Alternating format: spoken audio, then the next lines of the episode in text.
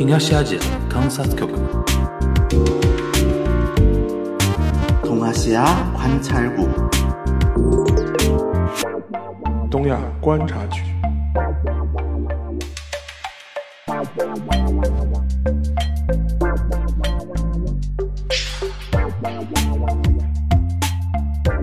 Hello，大家好，我是樊玉茹，欢迎收听东亚观察局啊。今天那个情况比较特殊啊，是我 是我一个人啊，但是不是我 solo 啊，因为跟大家待会儿介绍为什么发发生这样的一个情况啊。先今天今天介绍，今天有两位嘉宾啊，一位是我们东亚观察局的听友应该还蛮熟悉的小麦老师来跟我们大家招呼。呃，大家好，我是小麦，又到东亚观察局来做客了。哎，小麦老师来呢，肯定要聊那个跟漫画、跟动漫有关的一些话题了啊。然后今天呢，同时呢，还有一位嘉宾，我先介绍他是谁啊？老 A，哎，跟我们大家打下招呼。Hello，大家好，我是足球无双和英超无双的主播老 A。哎，一听就是也是我们播客圈层的人啊。那个足球无双、英超无双呢，是主要是在那个喜马拉雅更新的、呃小宇宙也有小宇宙也有对吧？大家可以关心一下啊，因为老 A 之前很蛮久以前了，上过我的那个上海话的那个播客节目，是因为当时我们有几个比较关心体育的一些那个本地的朋友嘛，然后我们大家聊了一期那个呃聊了好多期了，嗯跟体育有关的话题。那今天这个是什么板子呢？本来是呃。沙老师要来的，后来那个沙老师临临时被抓去开会了，重要会议，开重要会议、重要学术会议啊啊，重要学术会议啊，就是然后说，哎，那个周周今今天我们约今天约的是周日嘛，周日上午啊，没没时间了。那我想说，今天我们本来是聊什么呢？聊那个日本足球嘛。起因是什么呢？就是我们那个呃，其实我那天那个日本队打赢德国队之后，我们一些小圈子，就包括小麦，包括我，包括邵老师，包括什么博乔啊、施亮啊，我们都在传一段话嘛，就是说，呃，日本足球从那个八十年代末开始，就是呃以那个足球小将为标志的，它有一波那种。就就是怎么说呢？一波启蒙运动啊，简单的一种启蒙运动。从那个时候开始，人家就一步一步、一步一步，到那一天。对那一天，那天虽然我是一个金德分子啊，在这 个四年一度，四年一度，但是那在留学的这种感觉，但但但是我现在很麻木，因为这两年德国队，但是我待会儿也可以让老爷说一说，就德国队那个现在这个德国队，可能跟十年前、五年前都不太一样，是。那种状态。对，所以说一方面我接受，因为看了二十多年的德国队，就有好有坏，很正常嘛，我也很接受。但是我那天比较激动的就是，哦，我那天也发了个朋友圈，我说日本队已经是或者说亚洲球队，因为前一天正好又是阿根廷被沙特打掉，对，然后我那天就说，我说亚洲球队已经可以堂堂正正、光明正大的靠实力、靠拼搏把欧洲和南美的强队给拼掉，这日子终于已经不再是一种。不再是一种什么奇迹，嗯而是一种常态了。尤其发生在日本队身上，你像他四年前差点把比利时给掀翻嘛，是的，对吧？今年今年又把那个德国队彻底掀翻，所以说我那天很感动，然后也很感慨。然后那天我看到那个沙老师那天还半夜发了一个推文，说大空翼的那个时候的那个梦想什么 达终于在今晚达成了什么的，所以说我那天就。Q 我们小马老师说，我说哎，那个足球小将你能输出吗？他说可以啊，那我们今天就来聊一聊。那光聊足足球小将，好像感觉好像又比较单薄。那我们就要聊一个一些足球方面的话题，那我就找来找去找到老爷，我说，因为我不确定他对日本足球能不能输出，嗯然后我就问他，我说日本足球你能输出啊？他说没有那么熟悉，但是你要让我输出什么方面的话题，我就说你就输出我日本那么多年的足球的那个进步发展的一个路径和对比我我我们国足嘛，对吧？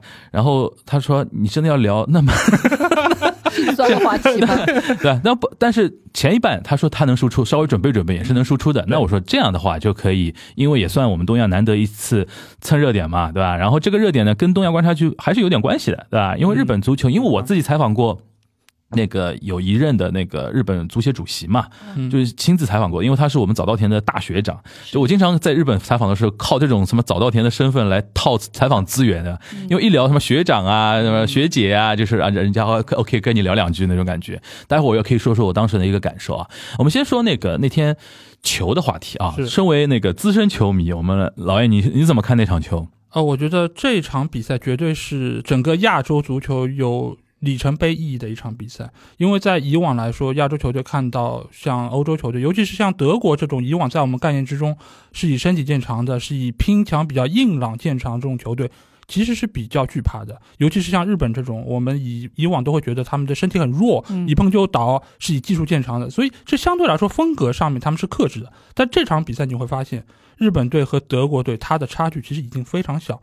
这个其实要说到几点，一个就是现在在德甲效力的日本球员是非常多的，在整个大名单里面，其实是有多达七名球员是在德甲效力或者在德乙效力，这个比例已经非常高。这个待会儿我会说一说为什么在德甲会有这么多日本球员，但是从场上所表现出来的情况，身体对抗是不惧怕的，而且在上半场你可以看，你可以看到就是德国队他是有比较多的起球，他是想要用头球的方式来对于日本队形成进攻，那这个时候是有一点优势，而且有一度日本队是打的比较的挣扎和被动。而且他们的门将其实也是在上半场犯下了一个比较严重错误，送了一个点球。嗯，对，所以在那一刻，其实没有太多人会看好日本队这场比赛还能拿分，都不要说是赢球。尤其你看吕迪格那个跑动，对，他有一个球追那个追那个底线底线球，对高抬腿，中间我觉得。我一开始没 get get 到那个点，后来我朋友跟我说，他说你不觉得这是一种挑衅吗？嗯，或者蔑视，是是吧？就是完全因为。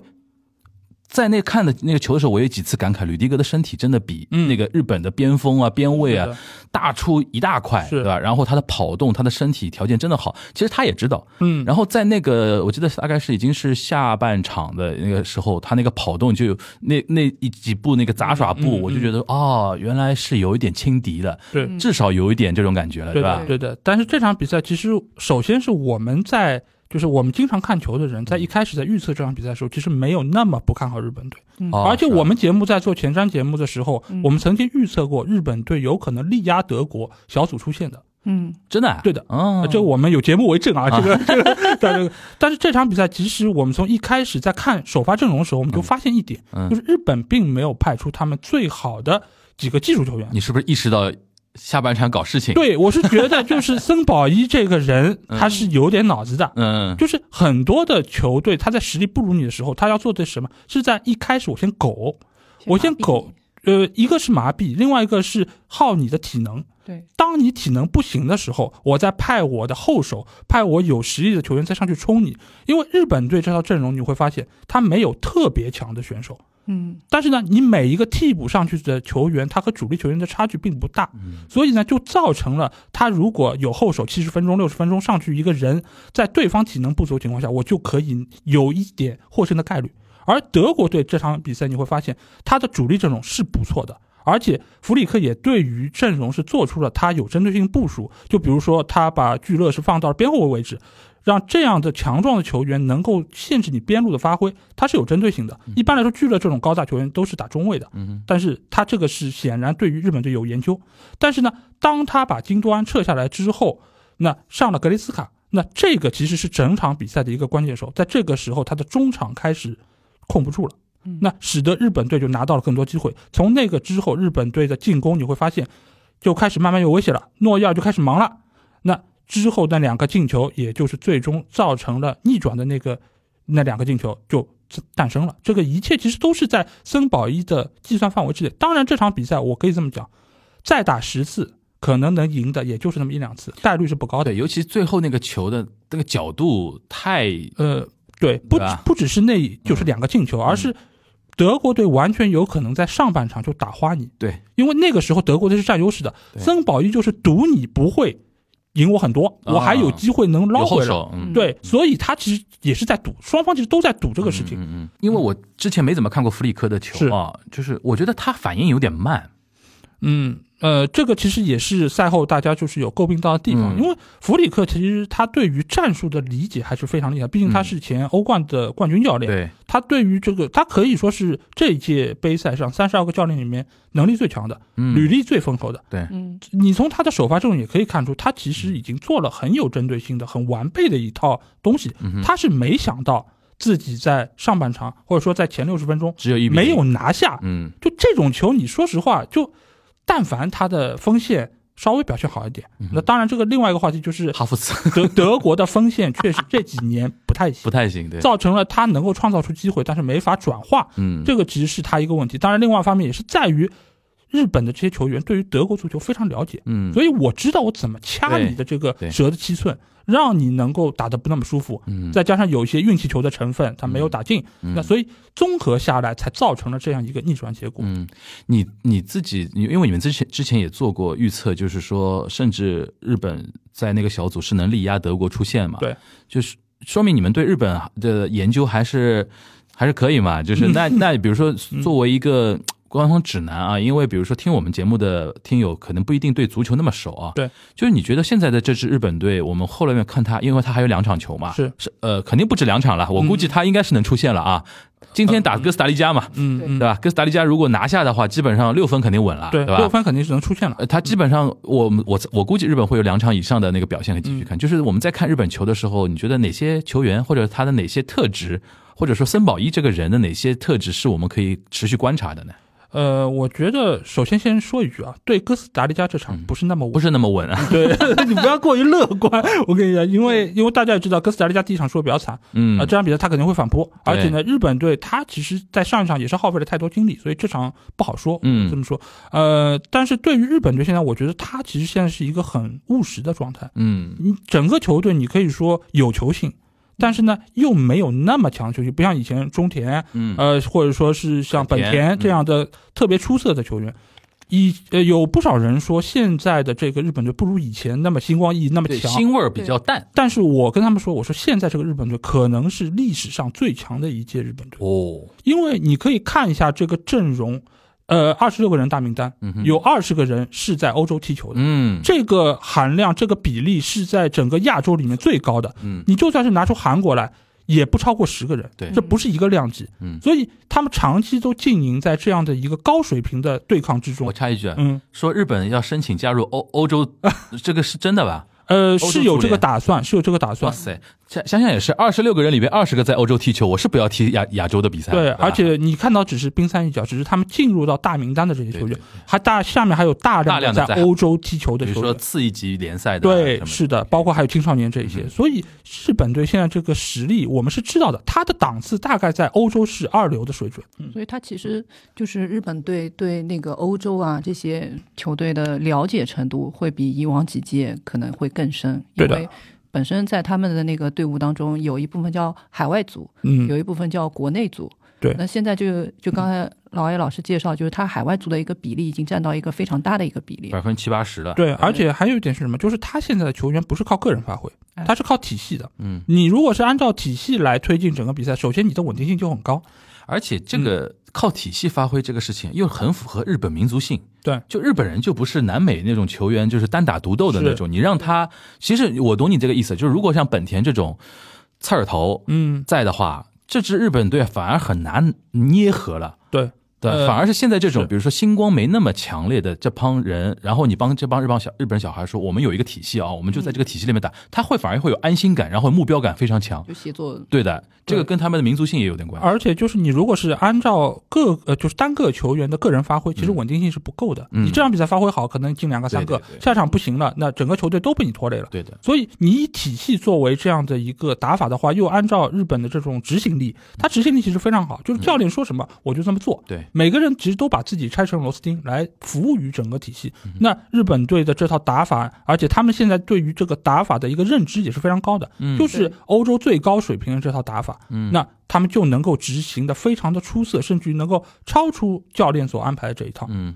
所以最后的结果，我觉得就顺理成章嘛。那如果在这这一群就是可能星光没那么闪耀的球星里边，嗯。你个人会比较关注哪几个人呢？呃，我觉得主要是两个球员，嗯。大家也可以关注一下，嗯。他们都是在德甲效力的。嗯。一个是后腰球员远藤航，嗯。嗯，呃，他其实现在在德甲可以说是最好的后腰球员，加个之一吧，给点面子，加个之一，因为他其实曾经是入选过德甲的最佳阵容的 OK 是年度最佳阵容，就是他他的实力单个拎出来都是强的。对的，在整个德甲范围里面，他就是最好的后腰球员。嗯，那他的好是体现在哪里啊？就是他的稳定性，还有就是他的身体的强壮程度。因为他初入德甲的时候，大家对于他是不认可，会觉得你一个亚洲球员在后腰这个位置很吃身体的一个位置上，你能行吗？嗯但是他用自己的实力告诉大家，我不但行，我而且做得非常出色。嗯所以他现在已经是球队的绝对核心。他在日本队内其实也是整个中场的一个主心骨。嗯尽管像后腰球员，大家也知道不是那么数据出挑，对或者看上去那么的出色，嗯但是他们的存在就是非常重要，因为他在赛前的时候好像是出现了一个伤病，一度传闻他是可能没有办法去的。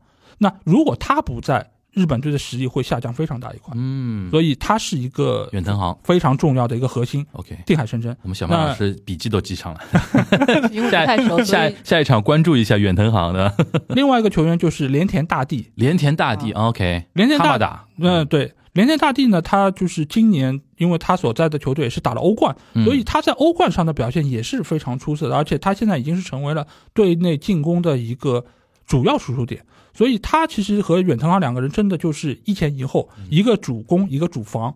所以他们在中间就是我们所谓就是中轴线嘛，嗯在中轴线这个位置上，他就是能够把握住整个球队的一个就是档次在什么位置。嗯哼所，以这两个球员，我觉得是现在日本队最重要的核心球员。当然，还有其他的一些进攻球员，他们负责进球，他们负责在边路突破，也非常重要。包括呃，就伊东纯也，伊东纯也这个球员，他今年是在法甲兰斯效力。他在法甲联赛里面，因为法甲或许大家不太熟悉，嗯只知道有煤球王，只知道内马尔，对啊，但是其他球队他们整个打法大家都不太熟，但是法甲其实是五大联赛里面嗯身体对抗，呃，你说和英超齐名，我觉得也可以，或者说你超过英超，我觉得也没什么大问题，嗯，因为他的平均年龄非常轻，大家都是很拼、很都是姆巴佩 对很有激情的，所以他们的身体对抗是非常强的。，OK，但是伊东纯也在法甲联赛里面，在蓝斯队里面，他的冲击力、他的爆点作用是非常出色的。OK，所以这个其实也是日本队上一场比赛，包括以后比赛中非常注需要依赖的。嗯。还有一个球员，他的名字可能用中文比较那个字不太常见，嗯。三山勋，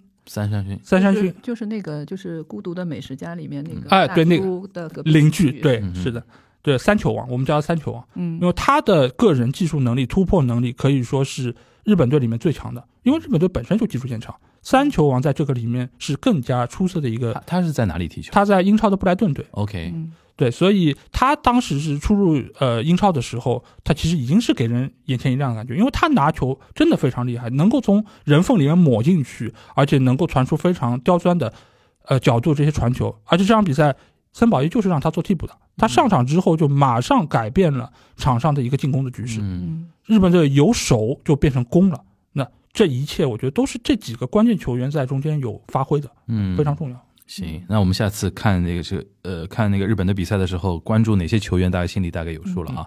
那我们那个我们我我小小马老师，我们两个身为那个对足球没那么熟啊，但是对日本还是相对有点研究的啊。就是你那天是看这场球的结果，你是什么心情？因为我比较不一样啊，我是那个呃那个我德嘛，对吧？所以那天比较。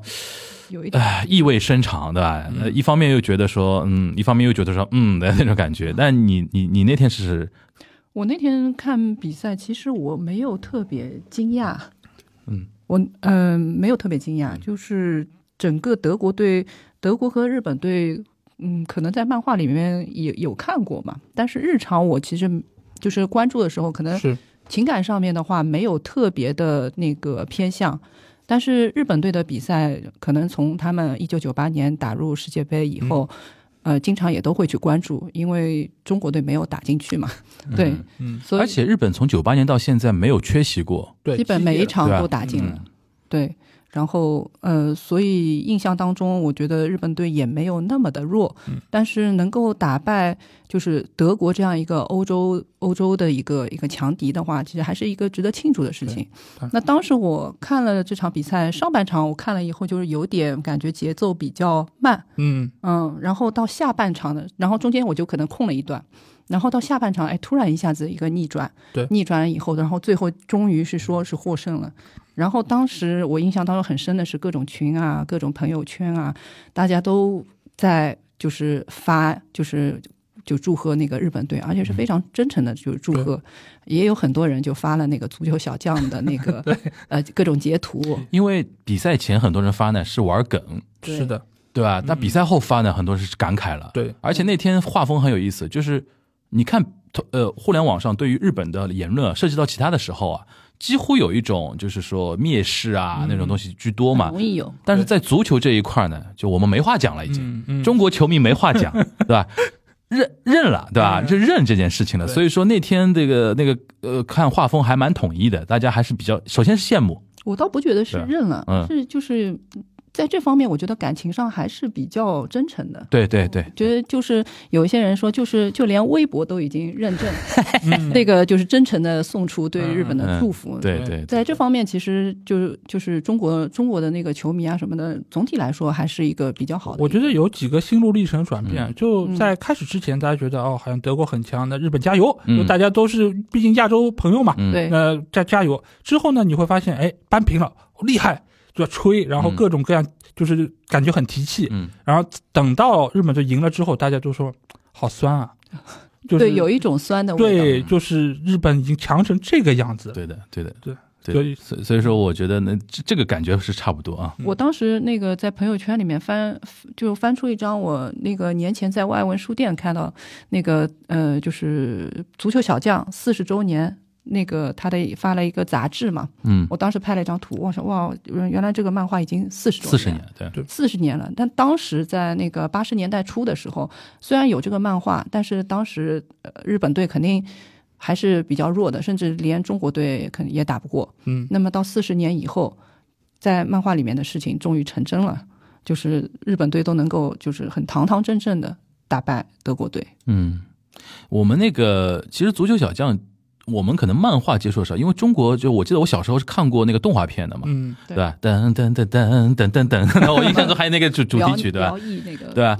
呃，那个我们先聊聊这个漫画本身啊，就是因为小麦老师做了一些准备。这个漫画你刚刚提到，其实它是八十年代一九八一年的八一年、八十年代初就了，对。就是那个年代，其实大家要也有一个概念，那个年代你出一个足球的漫画，其实是很冷门的，对嗯因为日本从来都是棒球是第一运动的，对对对。对吧？那你你能不能给我们介绍一下，为什么当时那个作者他，哦，因为他也是 Jump 出的嘛，对对吧？少年 Jump 出的嘛嗯，为什么会有这么一个一一个一个企划？你你有了解过吗？呃，我我要我大致介绍一下以前的一个情况，因为当时在一九八零年代的时候，呃，棒球还是就是日本的第一第一运动。国民运动，啊、其他接下来像什么赛马啊、相扑啊，嗯然后足球的规模确实是非常非常小。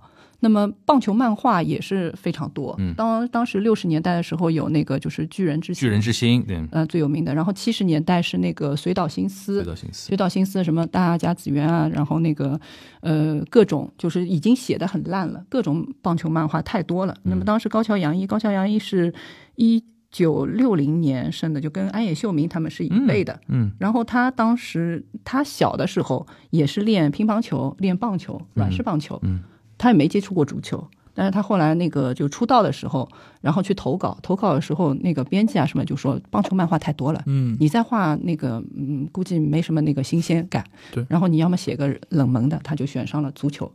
足球呢，他那个就是足球他，呃虽然画，但是他也其实不是那么熟，所以他用的这个绘画方法就类似于像《巨人之心》里面那种形式，就讲的是很热血的，就讲那种场面，但是本身。对足球的一些细节、一些技术内容，在刚开始那个就是连载的时候，其实并没有那么的强。但是这种套路其实把比较成熟的就棒球漫画的这种套路用到足球上面来，事实证明也是有，也是就是很受欢迎的。那反而就在那个时候就起来，就做了这样一个漫画。然后他的漫画应该是，呃，从一九八一年一直到一九八八年，当时是第一部，相当于是小学、中学到那个打那个中学联赛这样一段。那当时就是很受欢迎，然后也是在这个时代影响了一大批嗯，那个、那个就是小朋友。所以说那个零二年世界杯当时的那一波球员，就是那个看第一部的那个差不多吧，九八年就是对对吧？后来九八年就是嘛，对吧？对，一九九八年我后来看了一下，就是九八年那一批，像那个就川口能活，川口能活，哎呦我的妈！啊中田英寿中田英寿，对。川口能活，他就是说我就是受了那个足球小将。你想，九八年他们踢的时候，算他二十岁的时候，嗯八八一年到八八年连载的时候，他就是少年呀，对，九岁十岁的时候9-10岁的嘛对吧？是的，所以那那那个那一波是可以想象的啊。然后我那个老艾还记得我们你小时候看过那个动画片吧？哎，我跟你讲，我知道，就是这个动画片其实并不是从动画片或者漫画开始的，因为当时是有一个 FC 的游戏啊，啊遥控游戏哦，对对对，玩过，那个比那个更早。对我当时玩的时候不，因为不知道这个原著，嗯，就是玩的很莫名其妙嘛，对。吧？后面看了那个动画片才知道，哦，这是从这边来的。对，当时才有一个 IP 的一个感觉，哦，原来游戏跟这个东西是可以打通玩的。是的，啊是的，而且因为当时我们在玩这个游戏的时候是没有中文版或者英文版的，所以它上面全部都是日文的，对日文的，我们嗯。都是猜，但我们猜那个片假名能够翻成什么样的一个就是意思，然后我们就不断试。而且以前的这种游戏，你知道是不能存档的，它都是嗯。打到哪算哪的，对。所以有时候就输了，就从从头再来。我们知道啊，就是这个是传球 pass，然后那个秀斗，就基本上、然后就把日文给学会了。呃学到肯定没学会，就是把它按照图像来记。对的对的。像我小时候除了玩这个那个天使之翼之外，还什么霸王的大陆，嗯就嗯嗯。就三三国的那个策略游戏，都是认认图片，对。把片假名平假名当图片来认那种对，感觉。是的，而且就是用中文来套它，所以当时我们是知道啊，这个人叫大空翼，里面嗯。日向小次郎，但是对于这个动画片里面的故事情节，我们是不了解的。嗯，但是我们知道啊，越打越强，到后面有些什么门户射门啊等等，所以我们是通过这个游戏，当然本身也是因为我们喜欢足球，我们才接触到这个足球游戏。嗯而且到后面我们也发现这个游戏在不断的迭代，它后面也出过呃卡牌的游戏，都是按照它不同的这个运行方式来来做的。嗯哼，啊、对，所以当时其实对足球小将，我们其实更大程度上是因为动画片毕竟是后面进来的嘛，嗯，我们所以更早还是接触的这个游戏的这个载体。动画片大概它的时间会比就是中国引进啊，大概是在《灌篮高手》以后，对。就是九十年代后期，九五年以后且而，且我印象中好像还是广东那边配的是音，辽宁，辽宁吗？嗯？OK，辽宁那边配的音。辽宁那边配的音。然后，但是早期的话，可能就是香港那边，嗯。香港那边有那种什么翡翠台、明珠台，所以很多哦广东的人他看的是那个，而且它里面把那个译名啊什么都翻成了那个中文译名，对，就是香港人的特点嘛，对。对？韩语良，港韩语良的城市猎人韩玉良那种感觉。大空翼叫那个什么戴志伟，啊，对的，对的，对的，带智慧然后一个叫什么日向小次，还有个叫什么方玉哦，假太郎叫嗯方玉成，啊，是这这个这个其实是那个传统艺能嘛，就是那个而且港台的艺名都不一样。对，嗯，就是就那个什么大陆、香港，然后台湾三个地方，有的时候会翻成三个名字，对，对，对吧？比如说最典型的时候，哆啦 A 梦，嗯，早年都什么叫什么机器猫，机器猫。就我们这边叫机器猫。你光是那个野比康夫的名字到底叫什么的，很多个版本，对吧？那种感觉。包括那个就足球小将这个译名也不一样。嗯对。那个天使之翼是台湾那边的翻法，嗯。对。然后那个呃，我们这边翻成叫足球小子或者足球小将，然后嗯还有叫什么队长小翼，就是，就是就是其实都因为他直译的话是队长小易嘛，队长小易，因为他日文叫 Captain Tsubasa，啊 Tsubasa 就是翼嘛，对吧？就是 Captain 就是那个嗯呃队长小易，这其实是直翻是那个，对吧？但是我们有的时候会意译一下，意对吧义就是像足球小将这种更适合我们这边的名字。对对对而且这个呢也不是大中华区的一个情况。然后看了一下，他在欧美地区，嗯其实他也是做了一个本土化的处理。哦，像在那个好像是在法国那边，它好像叫 Oliver and Tom，Oliver and Tom，我的妈呀！有欧像比利时那边哈，嗯跟法国那边是翻成成叫 Oliver，就是那个大空翼。然后在那个阿拉伯那边呢，这个名字叫 Captain 马基德。啊，Mojito，对对对，感觉感觉 OK。其实变相说明这个 IP 它是有世界影响力，它的对影响力非常大。嗯呃，我看了一下，就是它的一个整个漫画的一个发行啊，因为它后来还发了那个像世青篇，然后那个什么海外篇，然后那个什么呃，就是西甲、德甲这些。对对对，他还去巴萨了嘛？对，但整个系列的一个发行册数大概在七千，到二零一八年大概在七千万、八千万册，没有超过一亿。嗯呃，灌篮高手的话，它到现在有一点七亿，嗯。那么说明它整个发漫画的发行量并没有那么多。嗯。但是它动画片出了四部，动画片的影响力在全国呃在全世界范围还是非常强的。而且动画片其实更适合给儿童传传播，因为小朋友可能一开始看那个漫画书还是有点障碍，但是他很小的时候看动画电视台里边播动画片是最最方便的嘛。对，对所以现在就是在就是全世界范围，就是有很多不光是日本，有有很多就是那个足球明星，他们也是说自己受这个尤其是那个阿奎罗，将影响很。阿奎罗吗？对，尤其是阿奎罗，因为他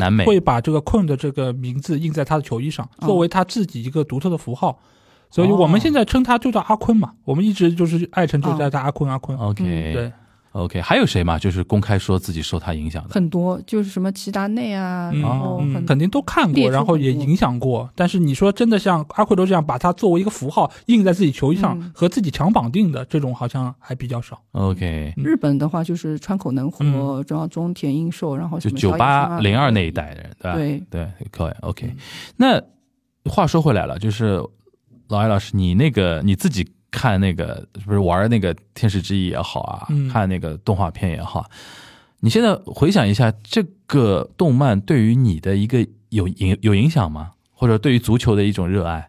我觉得肯定有影响，因为最早在接触这个游戏的时候，我们肯定是要过关嘛。嗯，过关的时候，其实它中间是这个游戏，如果大家玩过会知道，它其实是一个类似于回合制的回合制，一个就是操控游戏。嗯，对，它会告诉你到了这一步，它停，呃像电影一样，它就停在那里停在那个地方，哎，然后脚脚抬在问半空，问你你是要传球，还是要继续带球，还是要射门？嗯你有各种选项，选项里面呢还有，就比如说你是普通射门还是猛虎射门，对，这个会消耗你的体力值，会消耗你的各方面的，而且它会有个小地图，你带球之后你可以自己操控，旁边有人过来你也看到你是往左还是往右，这其实有一点点类似于像后面的这种什么非法或者实况这种，但是它并不是完全的动作类游戏。非常初级嘛，因为机器是那种很初级的那种游戏机，对，嗯所以就是我们当时在还不是很了解足球战术的情况下，其实嗯。对于他的这套打法，其实我们已经有一个小概念。嗯。就这种情况下已经到底线了，那我们肯定要想办法倒出来，然后啊传球，嗯。然后到了这个位置，哎，差不多起脚的这个概率就比较高，嗯。那我们就可能选择射门，近一点的就普通节省点体力，远一点的就猛虎射门。就但一开始就是这样的一个呃概念，因为毕毕竟在当时国内没有类似的这种东西，而且它的界面做的，我觉得在当时的时代里面还是相当不错的。而且它里边的那种漫画式的那种表现很酷炫呀。就我小时候，其实其实我小时候对于那个呃足球小将有有一些吐槽的点很有意思，就是比如说他带球啊，他能带出地平线的，你知道吧？啊啊啊，对，就是一个人从远处带球，你看到这个人慢慢慢慢从地平线上出现，我说这个足球场是有多大？对，对吧？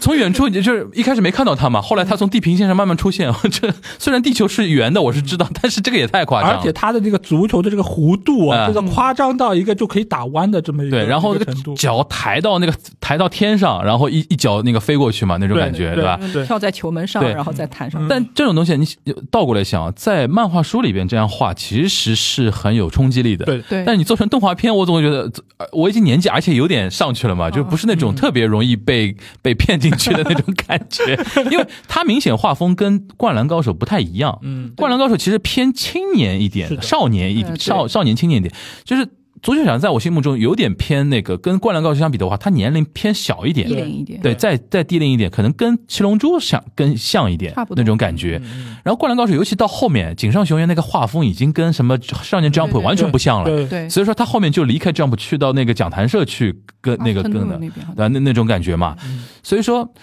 同样是这个，呃从我的审美上来讲呢，我比较喜欢那种写实性更强一点的，啊所以说我比较受《灌篮高手》印象更深一点。然后小时候我看足球小将有种嘲笑性质的，又又来了又来了，哎呦，又从地平线上出来了那种感觉。这个其实我觉得和足球的这个运动本身有关系，嗯因为你如果说是要鼓励大家来参与这个运动的，嗯确实是在中小学更低龄更好的，更低龄或者幼儿园，你就应该要对这个有接触。嗯其实所以它的这个主要的这个受众就是在小学的这个档次。嗯所以你会在可能我因为引入到国内是比较晚了嘛，在我们这一辈来看，它就比较低幼，所以没有看过也很正常。嗯那反倒是像那个《灌篮高手》，因为打篮球这件事情，你尽管从小练是有好处，但是你其实对于身体条件还是要求比较高要。等一等，你得知道你能长到多高，你才能打这个运动。对所以相对来说，我觉得他们对于人的这个年龄的划分还是比较清晰的。对我我心心目中就是受那个或者说足球小将特别适合小学生去看，对我看的时候就是小学一年级的吧，对，然后《灌篮高手》很适合那种高中生了，对，就是那种，而且它里边还有那种淡淡的爱情，嗯，对吧？对吧？这足球小将里边好像也没有这种东西吧？呃爱情非常非常少。是啊，对吧？就是就就去掉这种感觉的。然后那个小马老师，你能不能现在，比如说，我相信很多人可能年轻的一点的听友不一定听说过这个东西，但没没怎么看过，就是足球小将啊。它主主要讲了一个怎么样的一个脉络的一个故事。其实简单讲就爽文嘛，嗯，嗯就是大空翼，就是一路那个什么升级打怪，对吧？一直那种感觉。然后出现了很多那个所谓的就日文叫拉伊巴伦，就是那个呃莱巴伦，呃拉伊巴伦，就一一生的对手，对吧？嗯那种感觉，跟我们稍微来那个简单的捋一捋这这个故事啊。其实主要就是以那个大空翼这个呃。他呃，就是这个人他的一个嗯。整个的一个成长历程，因为他小的时候最早的时候就是他爸爸是个航呃航海员，嗯。然后他妈妈就是个家庭主妇，然后小的时候他有一次抱着足球，然后在马路上，然后一个卡车呃开过来，然后他被那个足球的那个缓冲给那个救了，嗯。所以人家就说你是一个就是为足球而生的一个、嗯。一个一个男孩子，好牵强。对，然后他的主线就是就是足球是我的朋友。我，插一句，他海源的爸爸这个很有意思哦，嗯。因为海源爸爸要在全世界跑，对，他可能就没有那么日本 local。嗯。因为如果是个日本 local 的爸爸，因为一定要他日打本的影视剧里边啊，嗯。父子的一个互动就是互相掷球，就那个投接球，啊投接球，啊就平时空的时候大家聊聊天什么的，就像美国不是经常在后院打篮球嘛。啊对对对。但是他那海洋海员的爸爸估计就是跑欧洲啊、跑非洲啊、跑南美比较多的话，其实足球是世界语言嘛，对，他有点他这个设定有点暗含这个意思的哎吧？啊，这个也也也启发了我。嗯。呵 呵然后就是他从小就是，其实他就从他小学一直到中学，一直到高中，然后后呃呃，哎，不是没到高中，然后后来是去了那个巴西，嗯。呃，巴西进了那个就是那个就是是圣保罗还是那个那个球队，嗯。然后再后来是打那个世青赛，然后打那个呃世界杯，然后那个还有就是德甲之类的这些这些联盟的比赛，其实它整个脉络就是这样的一个事情。然后中间呢，他在小学里面，然后碰到了各种各样的那个人物，像那个什么守门员啊，罗林健三，嗯呃呃，洛林元三，然后还有他的那个伙伴叫贾太郎，嗯然后还有就是一个竞争对手，就是家里比较穷，他爸爸很早死，叫日向小次郎。嗯呃，然后呃，然后每个人，然后之后他们就是小学小学打小学的比赛，然后中学里面，然后又碰到了更多的那个呃，就是对手，就是什么北海道的呀，然后那个东北的呀，然后各各地的那个学校的。小时候你看这种说灌篮高手也好啊，或者说那个足球小将也好，你就觉得说怎么运动天才都在日本，然后每个人都有不同的技能，嗯关键它里面它就是这个。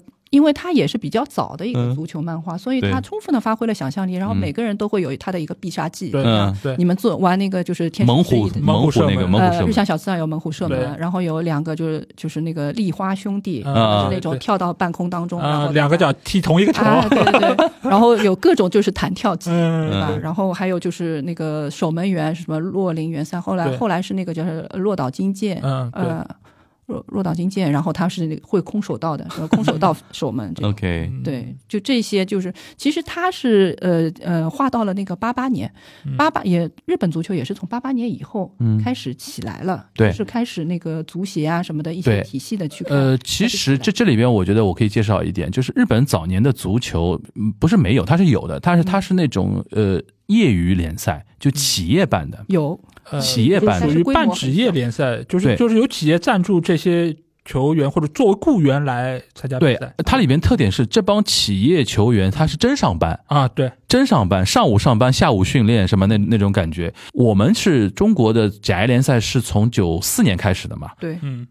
职业化中国跟日本是时间差不多的。他们是九三年吧？对对，一前一后，其实我们同时起来的。对，呃，之前我们其实有点像那种省队啊，那个体工体工大队啊，专业队啊，就是哎，对，用用用用来是这样的嘛。后来是等于是我们甲 A 算中国职业足球呃不职业体育里边第一个职业化的嘛，对的，对吧？嗯呃，这个跟日本其实差不多的，但是最唏嘘的就是，你看我们的起点其实其实一样的，而且用我爸的当年回忆，他说早年八十年代，哪怕九十年代，中国队踢日本队从来不不放心上的呀。嗯是的，他说什么那刘海光啊，嗯什么那种种谁啊，那个什么贾秀全啊，对。就哎贾秀全还出还出现在那个足球小将里边，呃，叫肖俊光。对对对。还有 他他那个应该是在那个世青篇里面，其实有一场是跟中国队打。嗯。对对对。之后的比赛里面就没有再出现过中国队的那个身影了。对的。世青赛大概是九十年代初的时候，哎，那个时候还日本人还把中国人当当个当个对手当个咖，现在现在完全不不 care 了。他的那个必杀技里面，就一脚踢出去出现一个龙，一脚踢出去出现一个凤，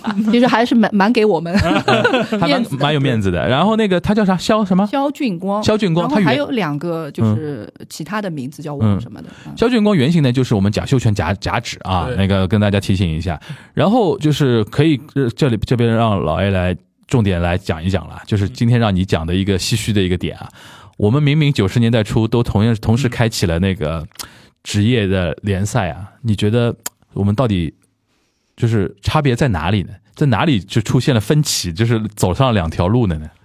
这个问题，说实话，要让我讲，我觉得可以讲好几个小时，因为因为差距 高度是浓缩，是全方位，全方位差距全方位。这样吧，我先说一说，就日本到底做对了什么，然后同时来比较一下，这个我们做没做到这一点。对，其实足球这个运动怎么能够搞好，这个核心的问题就是在于你要有足够多的人来踢球。因为我们设想一下，就是全世界的各种人种，他的这个踢球的素质，我们等同于差不多。嗯或者说非洲人，或者说南美人，他可能好一点，身体素质好一点。那我们拉平，就东亚人都一样的。嗯那在这个基础上，能出一个梅西，能出一个 C 罗的概率其实是差不多的。那你怎么能出呢？就是踢球的人多，这是第一方面。第二方面，人出来之后，你能把他培养出来，这是第二步。在这两点上，日本这走的几十年，完全都踩到了点上。嗯哼，他们从一开始，从足球小将开始鼓励大家踢球，从八一年连载，当时的注册的球员只有七万人不到，嗯，到八八年结束的时候，已经到了二十四万。这个对于当地的青少年以及成年球员的激励作用是很大的。而现在我们可以看到，无论是他的高中联赛，这个高中联赛要提醒一点，不是职业化之后才有的，他他是一九一八年就有了，对它已经一百多年了，到目前为止，所以那个棒球比赛是是基本同时开，这是一个长期的工程，所以它的青训不是说职业化之后才开始搞的。所以对于整个日本来说，现在它的和足球有关的足球人口已经是超过了五百万，这一点是在整个亚洲地区是独一个的，而且比韩国都要好很多。嗯，而猜一猜，我们中国只有多少？几万吧，好像是说只有。其实注册人数不到一万，只有八千个。塞，所以这个差距，你想，日本是超过五十万的注册球员，我们这边只有八千个，这个人数上的差距是非常明显的。所以说不要大家不要再说什么十十十四亿人口出不了一支好的国家队这种话了。十四亿人人里边，十三亿九千九百九十九万就 都都在读书，好吧，都在念书。对，所以这个是一个最根本的区别。第二方面就是，你如果这个球员出来了，我踢球了，嗯我能不能把他培养出来？现在在日本，他现在分五个等级，A、B、C、D、E 教练，嗯，他这个五个等级加在一起的教练，差不多要到九万人，八万七千多，我记得是、这个人数在亚洲也是独一份的，和他相差最近的韩国只有一万出头，所以这个差距就说明他有大量的教练在投身在青少年包括成年队，而且这个中间他最后三档就是 CDE，他是只教初中以下的学生，绝大多数都是这批教练，所以你会发现。你要有专业的人来教这批小朋友，他才能够在日后打出来。所以，我们无论是在人才储备，还是在择呃择才、在育才这方面，我们都落在日本非常后面。而且，日本现在有一套非常成熟的职业联赛和业余联赛体系，它有多达七个级别的比赛，每一个级别都能够通过你的比赛来晋升到上一个级别，然后打到职业联赛，从节三开始，节二、节一。最后能够说啊，我拿到整个联赛的冠军，再进进国家队，这套晋升的机制是非常清楚的，而且所有的花费，包括这个明细，你都可以在日本足协的这个网站上找到，一切都非常清晰。而且他的这个七级联赛，他这个队伍是直到你的我们所谓叫各个街道吧，就是州道府县，他们各个地区其实都有自己的东西，而且他们也有所谓的这些。呃，名册在那边可以登录，包括你每一个球队，它有吉祥物，它有自己的一个风格、口号，所有的这一切，日本人你知道，就做事情非常的细致，他能够把这一切都给你做好，让你当地的这些球迷也好，各方的人都能够很有代入感。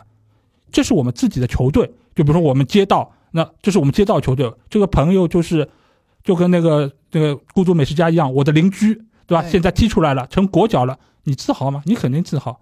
还有一个非常重要的点是什么？日本是真花钱，这个钱不是说我政府拨的，不是说我企业给的，当然这个是很重要的两点。更重要的一点是他们的市场足够大，嗯。他们愿意为这个运动花钱的市场足够大。对，而在我们这个地方，我们以前说过呀，我们这边的球迷花两百块钱看一个赛季的比赛都不愿花这个钱，对，更不要说是为球队、为任何和足球有关的东西买单，除了买足彩的其他方面的钱都不愿意花的。那一方面也是因为我们这边有些比赛不好看，呃，这个其实就是先有鸡还是先有蛋的问题。对，日本的比赛，它周道府县比赛好看吗？也不好看啊。我我觉得就是因为我我可能关注他们那个，因为高中的那个比赛稍微多一点，就像他们那个就是高中的话，也有那个足球比赛，跟那个甲子园是一样的。我觉得是这样的，就是。嗯，日本那个环境，它哪怕是很低级别的比赛，对，它的氛围是很纯粹的。就我们这边啊，他办的那个比赛啊，尤其那种学校里边办的比赛啊，你就去看，你提不起兴趣去看的。呃，这里边我举个例子啊，你比如说像这两年，我居居然听说那个中国台湾地区那个那个高中的篮球联赛，嗯，呃，因为台湾很疯篮球嘛，嗯台湾很疯篮球，他们现在那个高中篮球的联赛的最后决赛是能在台北小巨蛋办的，嗯嗯。而且整个包装行销做得非常好，嗯，然后现场去的，你像两支高中球队的比赛，为什么还能什么那个大家转播各种 sponsor 进去，就是因为他把它变成了一种 IP 的东西，然后让所有人都去热爱，就跟那个我我们经常聊的甲子园是一样的嘛。对就是我们这边呢，往往就变成那种什么，经常会看到各种各样的争议，对吧？然后那种啊、因为为了加分，为了考学，为了那种东西，它就不纯粹。对，你让一个就是玩的人都不纯粹的人，然后跟那个观众说啊，你每每每一场比赛花点钱，然后就是，其实我能理解老爷那个说法，就是先有鸡还先有蛋，就是我一直觉得啊，日本是一批是日本足球能起来是一批。是因为有一批有梦想的人，他们非常纯粹的三十年在搞这么一件事情，嗯。排除了任何那种外界的那种影响，他就那个非常的 focus 在这件事情上面。我我这两年有个感受啊，可以结合我上呃我刚才我翻了，我还特别手机上找了一下，我那篇文章到现在还在。一三年的时候，我采访那个呃，当时他已经退休了，叫小仓纯二，嗯。他是原来做过那个日本杰联赛的主席 chairman 的，然后也做过日本足协主席的，然后他的前辈就是那个川原三郎嘛，而且这两个人都是早稻田毕业的，嗯。然后都是那个叫古河电工，我查查哦查查查到了，然后那个他们都是那个呃，就是说从学校出来之后来到了这家呃，就是说企业来做事情，然后同时接触到了那个职呃当时的业余足球吧。然后但因为那个川渊他是自己是足球运动员退役出身啊，所以说他是非常有使命感、责任感的，这加入到了这个行业。但是那个像像小仓纯二他。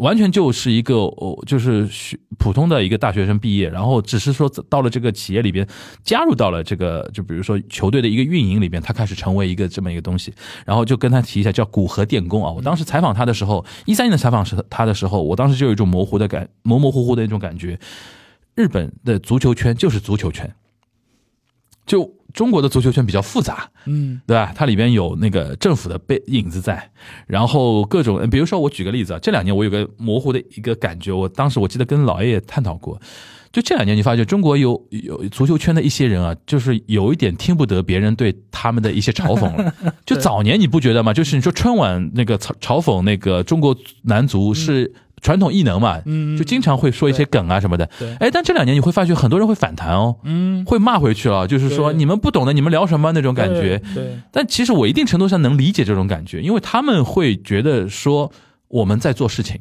我们真的是有在做事情。你们其实不懂的，你们只是说，呃，到国家队比赛的时候你们才看球。嗯嗯，但是日本是有一批所谓的死忠拥趸，就是他们是平时是一直做应援，比如飞到各个国外啊去看你们比赛啊或者怎么样，他是应援的那种东西。然后呢，日本的确媒体也好，老百姓的也好，互联网的舆论也好，他们呢不添乱的，嗯，就是比如说输了，那个鼓励下次加油，嗯然后输了特别难看的话，我们就骂一骂就结束了。然后我记得呃四年前他不是有一场比赛涉及到一个足球精神嘛，他不是垃圾时间你记得吧？就就是在那边拖时间，小组赛已经已经已经已经已经出现了，嗯然后就整个好像下半场大半大半时间在传球啊什么的。对对对后来反正那种事情会在日本国内引起非常大的讨论，你的足球精神到底在哪里？体育精神在哪？其他的时候没有那种玩梗的。就是 那种，就是尤其是那种负面玩梗，它非常少，所以导致给我一种感觉，他们比较强调的是那个呃我们的专业性。然后 focus 在这上上上面，一代接一代，嗯，接力去把这个事情做好，然后一直提出目标。我当时一三年的时候采访那个小仓纯二，他就说，他他身为一个当时已经七十五岁的一个人了，他就跟我说，一五年我们什么目标，然后我们五零年是什么目标。对，我心想说，五零年你现在提五零年，他说没有，我死了还有我们的那个后继者啊，他们一定要怎么样？他提的目标是一九呃到了二零五零年，那个日本全国的就是。热衷足球的人口，他要达到一千万，嗯，他是这种，这不是说刚才说踢足球啊，而是说足球人口，对，就不是专专业的踢足球的那些人。我当时就很感慨，就是我们的很多所谓的什么专职副副主席，他其实就是官员，嗯，对吧？然后常年的这这种情况，对吧？然后他可能也不懂足球，也不知道什么叫为足球负责、为专业负责的事情。但但这这个方面，这是一一个层面啊。然后同时，我一直觉得说，我们的好像足球圈子的人又不是特别纯粹。嗯，这个问题其实比较多，啊，因为我觉得我还是先把刚才我们先讲日本好了日本的日本的这个 事儿说完，嗯因为刚才我提到的是他们在建设青训这一块儿，嗯以及就是球员这一块儿，但其实他这个后面包括政府，包括其他的一些所谓工会，嗯职业球员工会这一块，它其实也是有建设。对一方面当然是在于就是它会保障球员的利益，包括是增强他们的商业开发，包括他们的收入保障。这个其实他们在背后都是有一些人在做专业的事儿的。另外一方面呢，就是政府它在中间其实也是会把握一些政策方面，嗯包括也会。打击赌球，打击其他的一些就是负面的东西，其实也是让这些球员能够更安心的来参与到这个运动。对，现在我们的这些国足，或者说是我们这边国内踢球的，嗯为什么不愿意给小朋友去踢？是因为他觉得踢出来之后，万一没踢上呢？没保障。那我读书又不行，那我以后就没工作了。嗯，这个风险是非常高的。对，而且在以往可能我们金元时代，我们觉得啊，踢球好像能赚很多钱的那个时候，是有不少的家长会让孩子去的。对，但是呢，现在发现连工资都发不出了，嗯不断拖欠，嗯那谁还愿意这么干呢？嗯，在这个情况下，你会发现，人家真的可以说，我干五十年，就五十年不变，就能够按照这个方向去发展。我们做不到。如果一个政策没有办法给人安心的话，它是执行不下去的。对，毕竟这个事儿，你对于每个家庭来说都是百分百的。对我让我孩子去踢球，就是把他的一生来赌这个事儿。而且足球的成才率是极低，极低。你怎么让这些踢不出来的人可以有事儿可干？对，就是你这个生态要丰富，就是哪怕他踢不到顶级球星，对他可以去做别的事情，都跟围绕足球嘛。啊，围绕足球，对吧？他可以甚至去做营销，你去做别的，对吧？你哪怕做解说，对吧？你哪怕做任何东西，他有很多生健康的生态在那边。对对对对而且你看，这个都是和他之前的七级联赛都是这样挂钩的。嗯嗯你每一个俱乐部他有自己的青年梯队，你也有业余联赛，使得你这些踢不上球的人之后都能有工作。嗯，对。尽管这个工作可能不是你的主业，只是你业余的一个收入的来源，但是这个最起码是让你的这个爱好没有白费。我觉得其实日本其实就在做一道题目，很简单，嗯，足球要搞得好，就是踢球的人要多，他一切都是为在围绕我怎么让更多的青少年来踢足球这一件事情。嗯，没有那么复杂的，就这一件事情。对，我们是怎么样的？我们是为了一件事情，就是一定要冲出亚洲，走向世界，先要夺到那个顶上的那个明珠，对吧？嗯然后只要那个完成了，好像我们一切都顺了。但其实日本的理理解就是说，我只要底下的事情做好了，我总有一天能拿拿到上面那颗珠子的，对。对吧？就是就是有点拧巴，是拧而且。我们这儿其实你会发现，就是各个团体他的诉求是不一样的。对呃，上面要的是那个目标，就是进入世界杯，但是下面他是想着赚钱。对，而球员他想的是怎么能够赚到更多的工资，让我这次踢球没有白费，我这个赌是赌对的。对大家这个诉求是不一样的，而且当时很多人都说啊，国足为什么能够赚一千万，能够拿这么多的工资？你踢得这么臭？嗯哼，我其实对于球迷的说法是，因为国内他们就是踢得最好的，国内踢得好的人他稀缺，而资方又愿意给钱，那他们拿这个钱就是问心无愧的。对的，你怎么说你这个一千万能去和国外比？人家踢得多好，拿才拿多少钱？那是因为国外踢得好的人多，竞争如果全中国没人关心国足了，他们那个钱也就拿不到那么多了。对呀、你一方面又很关心，嗯一方面又觉得他臭，但是一方面他就是踢得最好的，嗯那他那他就只值这个价嘛，对啊、很正常啊，对。对呀、而且对于他们来说，他没有做错，我已经尽了我的所能踢好球，那我赚到这份工资对又有哪里的问题？对对对对对，那你是你那我们说一说，因为就是比较引人瞩目的，还是说他能推那么多人去欧洲踢球啊？这个事情你，你从你的角度来说，他是怎么做到的呢？嗯，有几方面啊。这个其实最根本的一点还是在于水平够高，因为你就算是我我们国内再有政策再鼓励出去，对方觉得你水平差，也就个吴磊打不上球。那而且我们这还怎么讲？就非五大联赛看不上，非五大联赛的顶级球队看不上。嗯，而日本你会发现，他有很多的球员，或者说绝大多数都是在次级联赛，对，甚至于不是在那些非常主流的队伍之中。嗯，但是他的要求是什么？我要打上球。我不能去那看饮水机，对，嗯，所以他们的每一个球员到了欧洲之后，才是他们最重要的第二步的成长。嗯，这个中间当然还有一些问题是出于在国家层面，就比如说他们能够有工作签证，他们能够比较便利的签出在欧洲的工作签证。嗯哼，否则的话，对方球队也不可能签你。对，或许而且日本他是可以在那边有一些，比如说我先短期的签一年，我在那边踢球，但是在我们国内，你这个。签证就比较难，而且相对来说你是要已经踢出一定水准的。哎，你说到这个，我突然意识到一个问题：日本人提出加入欧足联，是不是为了想让以后那个呃欧洲的俱乐部不把日本球员视为？欧欧盟以外的球员，呃，不占名额，我觉得是很有可能，很有可能是这个意思啊。对，就就是先踏到欧洲第一步，然后再有后面这个动作。对，这样他可以输送更多的人去。对，嗯，对。所以其实现在来说，无论是从国家层面还是从竞技层面，其实我们国家和日本都。不在一个维度上能够来做比较。对我们今天聊这个已经很勉强了，我们怎么有我们没有什么资格聊中日足球对比？但是我又觉得很奇怪，就是其实，在像呃是呃一九三几年、一九一几年的时候，呃，就是中国队其实一直足球还是挺强盛的，嗯，而且就是两个国家它的足球就是起步时间其实也基本上是同样一个时间，然后我们是一九一三年到一九三四年。就连续十届远东那个运动会都拿了冠军，对，好像就是就在那个阶段的话，我我们的成绩还是挺不错的，因为我们人多啊，因为在职业联赛不那么发达的时候，你的培养机制不那么完善的时候，嗯，你人越多，你这个里面出现天才的人的概率就越高，因为当时你没有办法说我把一个平庸的人培养的特别出色，大家都是拼天赋的。所以你也会发现，很多的我们以前认识的那些知名的球员，放到现在的这个体系中。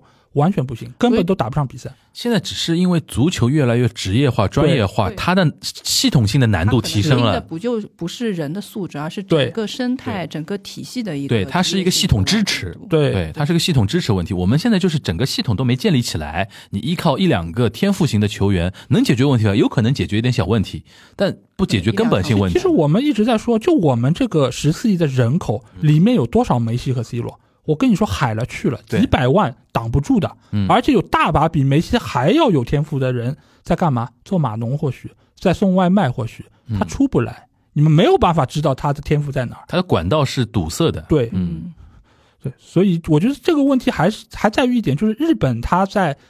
这个博取众长的这个过程中，他其实也是和我们走过一样的很多路，走过弯路的。呃，也未必是弯路，你会发现他也学过很多的，就是流派啊什么。对。但是最后你会发现，他有一个核心的观点是什么？要为我所用。对。他们很多的这个技术特点，学巴西、学西班牙，甚至学德国。呃，德国这个我可以待会儿再。撇出去说一点，就是他学这些风格的过程中，他最后都是落到说我要结合我东亚人的这个身体条件，我来学这个技术，而不是说我真的像巴西一样，我就闷头带，我就玩技术玩花活，不是的。你看他最后还是走的务实的这一套，这一套的一个奠基人是谁啊？就是一个德国人。这个德国人其实在日本早期他就已经来到这儿，给予了德国呃给予了日本非常大的一个技术支持，而且当时日本队是在奥运会是拿了。季军拿了铜牌，嗯，这个是日本的一个高峰，在早期的一个高峰。但是在那个阶段上，这个德国人给日本指了一条明路是什么？就是你必须要让这些人打职业联赛。其实就有了后面，就是你说和企业捆绑这些，因为你会发现在整个五大联赛，在欧洲，德国的厂队是最多的，嗯，勒沃库森也好，沃尔夫斯堡也好，这些都是百年的场队。这个套模式其实和日本是完全一样的，而这个人他在日本做这些事儿，也让之后就是很多的日本人称他为是日本足球之父，就是他的这套理念是把先进的管理方式带到了日本，也让日本之后走职业化的道路能够这么顺畅。他们思路清楚，就是从这一刻开始清楚的。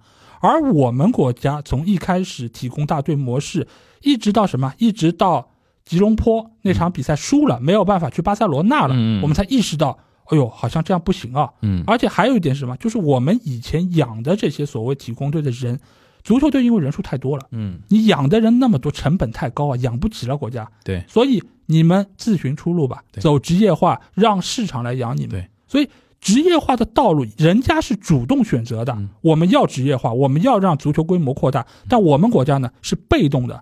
你被动的也可以，因为像九四九五年这种形势，就是我们甲 A 其实也很红火嘛。我有我我脑子永远记着，我小小时候在上海看申花比赛是一种是一种就融入到生活里边的那那种感觉，对吧？对，但是他没有运用好我们这个热情，嗯因为其实当时的这个热情是最纯粹的。对对对，但是他没有用好，他没有把这个转化成说，我把梯队建设好，我把这批人留下来。嗯因为我们的我们这个年龄阶段，其实踢球人还是很多的，很多的而且现在看球的主要人群都是我们都是都是八零后老头子，我说包包括现在外面对吧，和人家飞盘抢地盘的也都是我们 我们这帮年纪。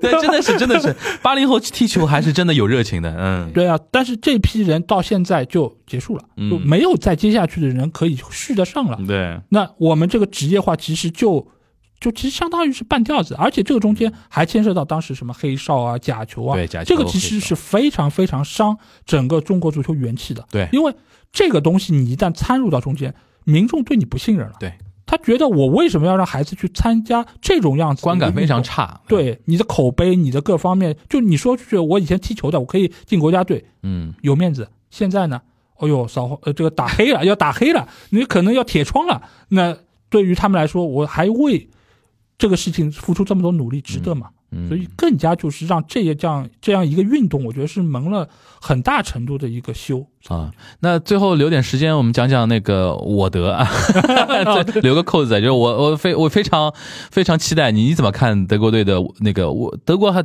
那个有首先问个很小的，你觉得还能出现吗？呃，跟西班牙踢有希望吗？我们的预测不是已经说的很清楚了吗？啊，西班牙小组第一，日本小组第二，德国出局。出局 是这样，呃，我觉得回到这个问题之前，我其实可以结合就足球小将里面大家就是发的很多的那个截图，就是三比二嗯三比二战胜德国。国队，当时的德国在日本人的眼中就是无比高大的一个存在，就是不可逾越的一个。嗯因为从身体条件来说，日本和巴西似乎还更接近，更接近对。但是和德国这种身体硬朗的，他是无法相提并论的。你你看，我看那天那个转播画面，基本上德国球员平均都要比那个身边的日本球员高十几公分。对，是的，但是现在的德国队其实和我们固有印象中的德国又不一样完全不一样了。就是以前的德国，他确实你会发现，以前有克罗泽，以前有早就有克林斯曼，有比尔霍夫，这种都是头球非常出色的中锋球员。但是现在你会发现，德国就是没有中锋，哈弗茨是临时被拉过来的。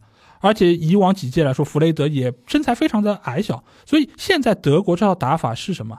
是瓜迪奥拉来到德甲之后带给拜仁的这套传控打法，在过去的很长时间里面都是被勒夫所学去，嗯来让整个德国的球员打传控。嗯所以你会发现，现在的德国球，尽管他身材还很高大，但是和日本球员相比，已经没有太大的优势。而且现在日本的两个中国球员也是快一米九的身高，所以这种打法在现在的德国人身上是越来越少见。他嗯偶尔为之可以的，定位球让后卫球员冲上来，让诺伊尔都冲上去。对，那这个是可以的，偶尔为之，但是这不是他们现在非常主流的一套打法，嗯他还是要靠控球，我还是要靠传接来打这套。所以现在大家说什么，哎呦，打日本队你就起头球让他们去冲就好了，这个已经不是德国队的主要打法，你让他们硬打，效果也不会太好。嗯所以现在就是德国队，我个人觉得就是他其实也是处在一个就是转型的过程之中，而且他的这些球员老的一辈，比如说穆勒这届踢完肯定也就不踢了，嗯，诺伊尔其实岁数也不小嗯，所以他也面临很多球队会遇到这种新新老交替的，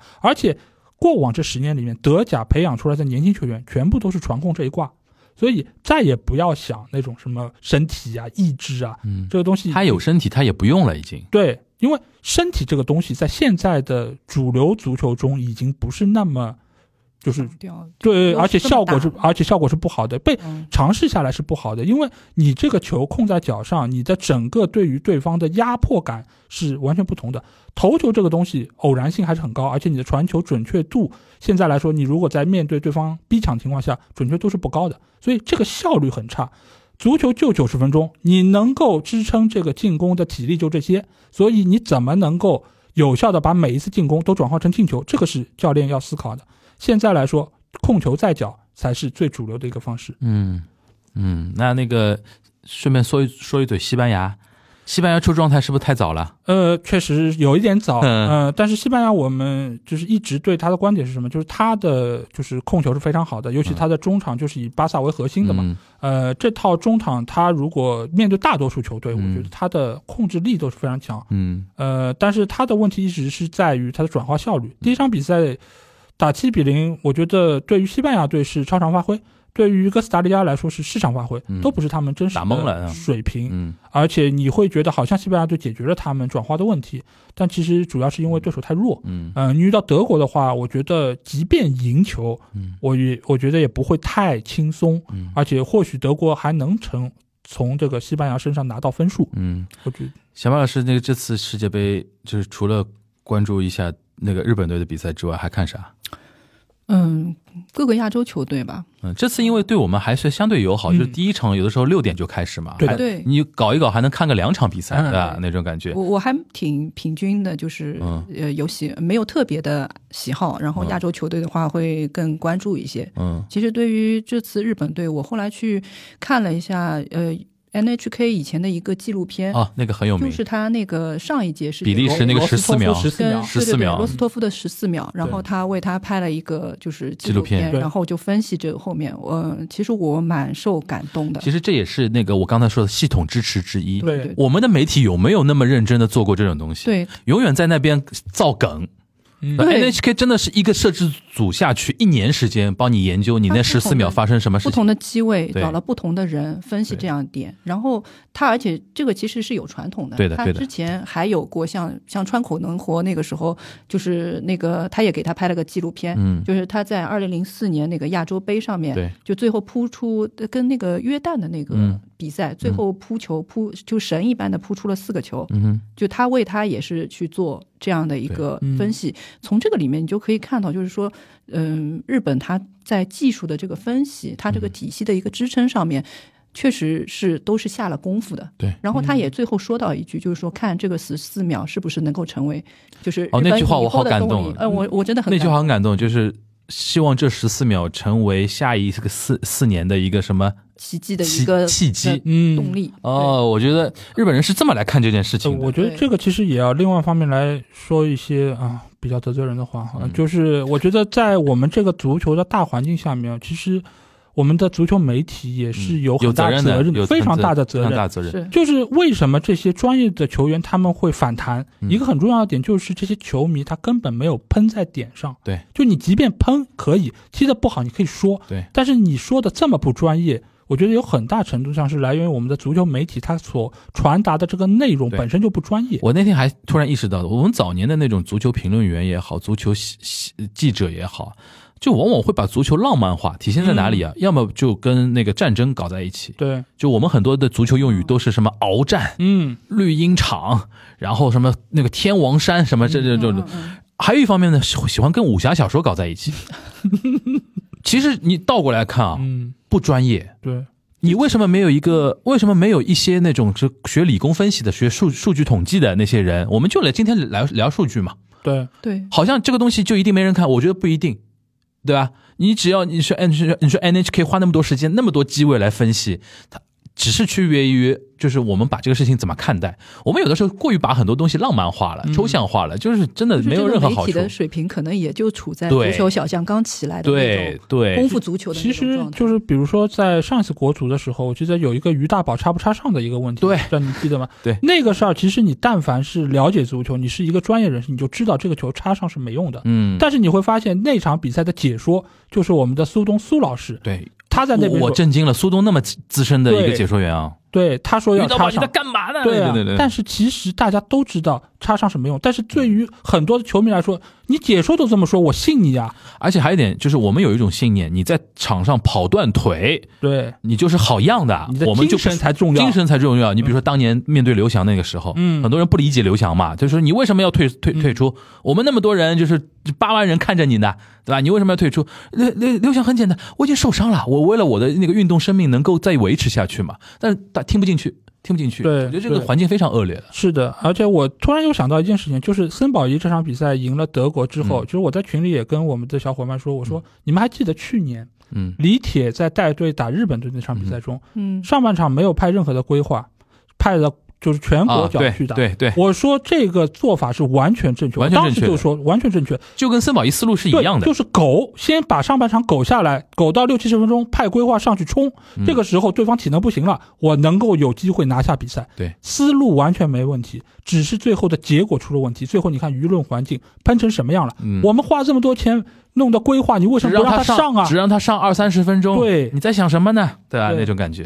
我我想到一个事情，也是之前在那个就是朋友圈里面看到的，是其实是呃某一个地方，就是中国某一个地区的一个中学生的一个足球比赛。嗯结果足球比赛当中，可能小朋友们不太呃就是啊服那个裁判的那个，嗯打裁判的，然后打了裁判，然后在下面的评论居然都说打得好。嗯，都我看我看那个打裁判，我已经觉得很震惊了。我看评论更震惊更震惊。更震惊。所以就是整个的一个氛围，可能从专业度来说，从那个价值观的导向来说，还是会有很多需要做的地方。但是我又觉得比较好的一点是什么呢？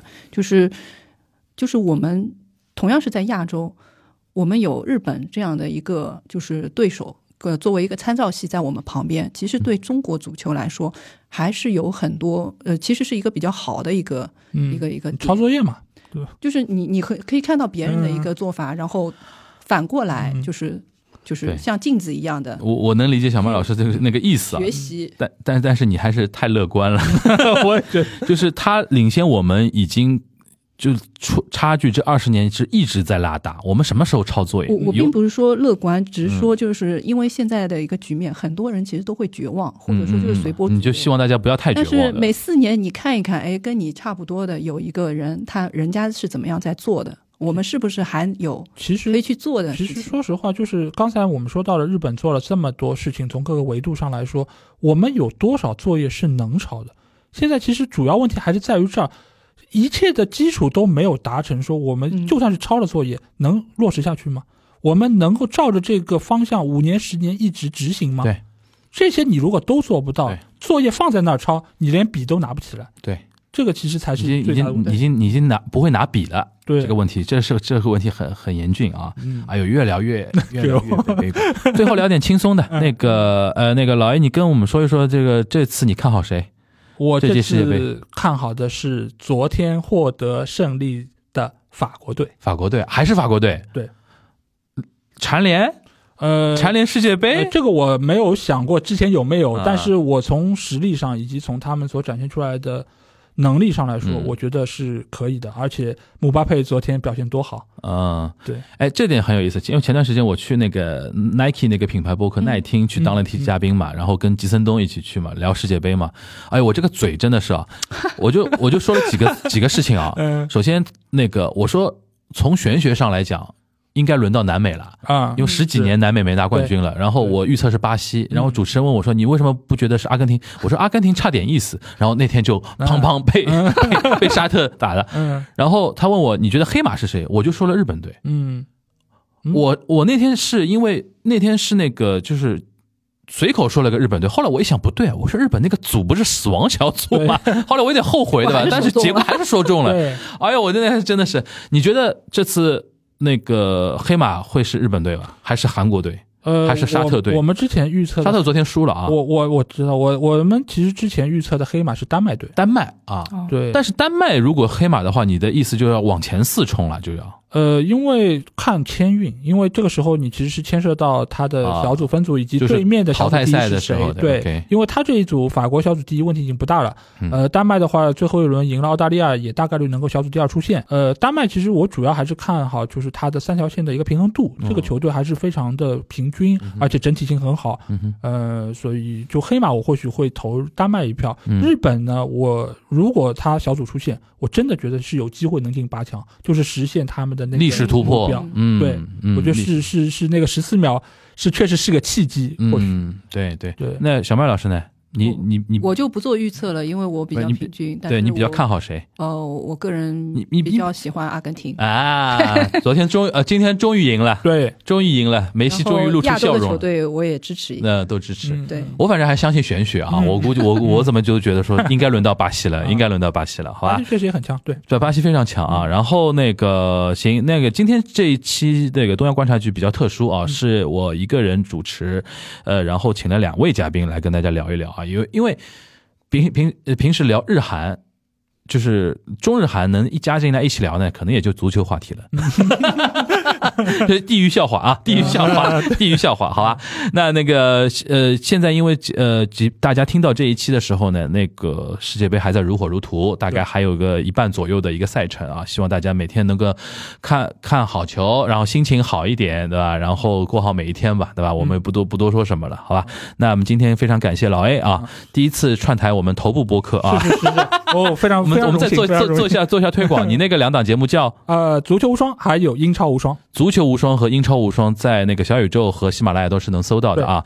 然后我们那个小麦老师再说一下你那个公号“菜园小麦”，虽然聊的是 聊的是那个甲子园啊棒球比较多啊，甲子园一百年，甲子园一百年啊，淡季，最近淡季世界杯最最近淡季，大家看看足球啊。然后明年开始那个春春甲要来了，啊对吧？春甲开始要那个关注起来了，好吧？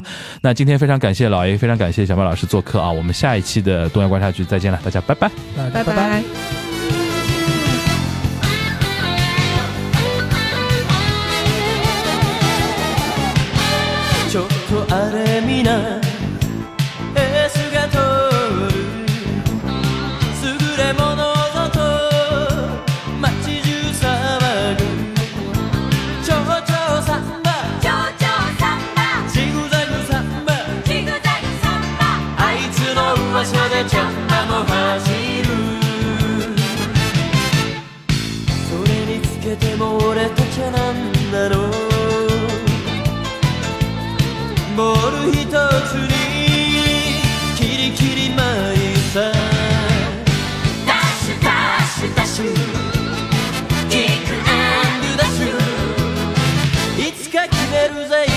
shoes.